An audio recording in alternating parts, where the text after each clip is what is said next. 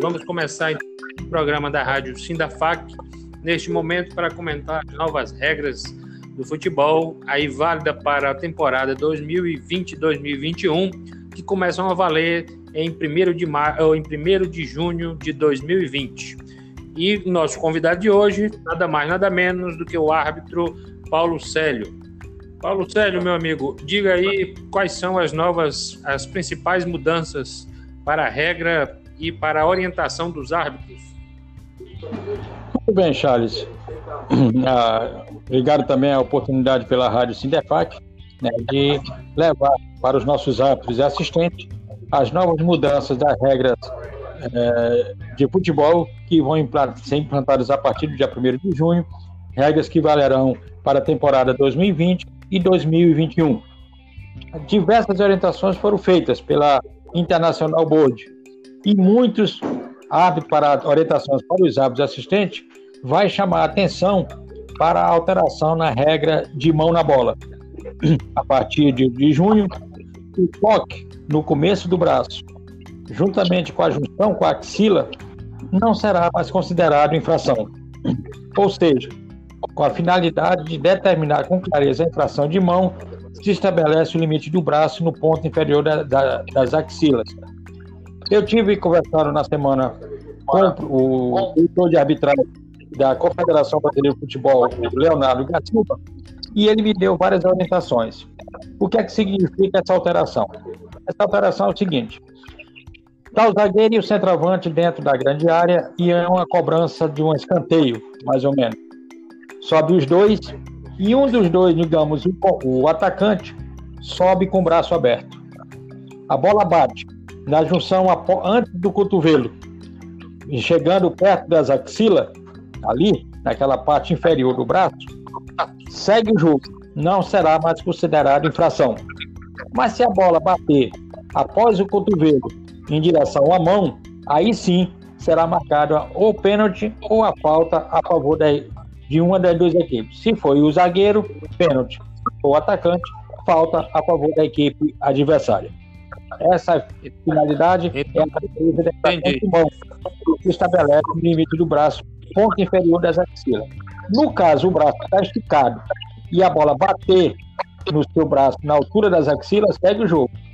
Se ele tentar abrir o braço, vai tentar dar aquela jogadinha, abrir o braço, bateu após o, o, o cotovelo em direção à mão, aí sim marcado a infração pênalti ou falta a favor da defesa.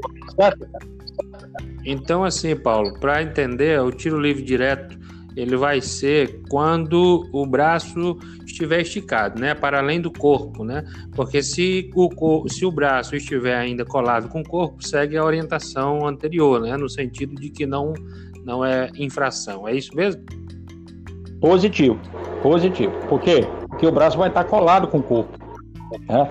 Uma parte da bola vai bater, digamos, na sua na coxa ou na barriga, tudo, mas por quê? Porque o braço está colado no corpo não teve aquela intenção do atleta levar o braço com direção à bola. Né? Então, okay. essa aí certo. E agora, o braço aberto, na parte, bater na parte inferior das axilas, segue o jogo, mas se bater abaixo do cotovelo, pênalti ou falta a favor da defesa. Perfeito. E qual é a outra a principal mudança aí, Paulo, que nós temos? Outra mudança que também na, na, na nova regra o toque de mão involuntário no ataque só deve ser assinalado caso leve diretamente a um gol ou uma ocasião manifesta de gol. Isso muda diretamente da última recomendação que pediu que os árbitros marcasse falta em qualquer toque de bola na mão na fase ofensiva da jogada. Então, o que significa isso? O jogador, o, o atacante, disputou a bola com a defesa, ganhou vantagem dessa disputa. Foi sozinho para o ataque. No, no, no, trajeto até o gol, o goleiro saiu, a bola quicou e subiu assim a altura da barriga dele, a altura do peito. E ele, com um leve toque na mão, tirou do atleta. Do, no caso do goleiro, para fazer o gol.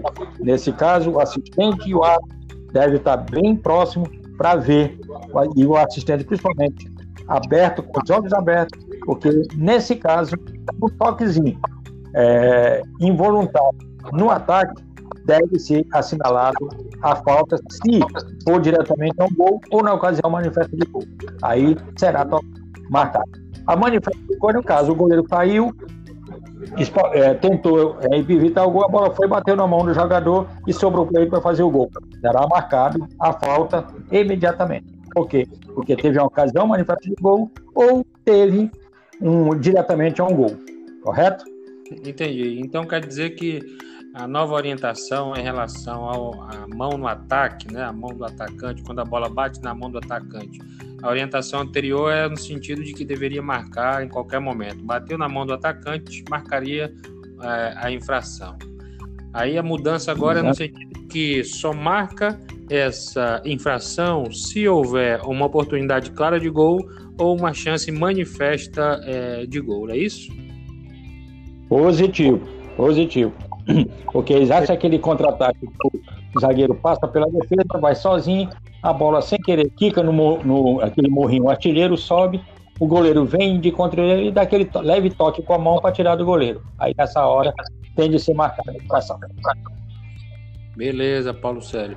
E nós vamos ficar por aqui, Paulo, e nós vamos gravar um outro episódio contando das novas mudanças, das outras mudanças que ainda nós não falamos. Quero te agradecer nesse momento.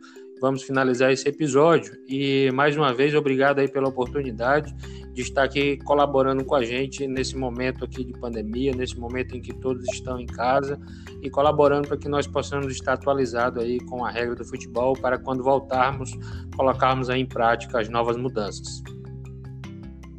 Ok, Charles, estou sempre à sua disposição, né? pronto para mostrar para os nossos atos né? e mudanças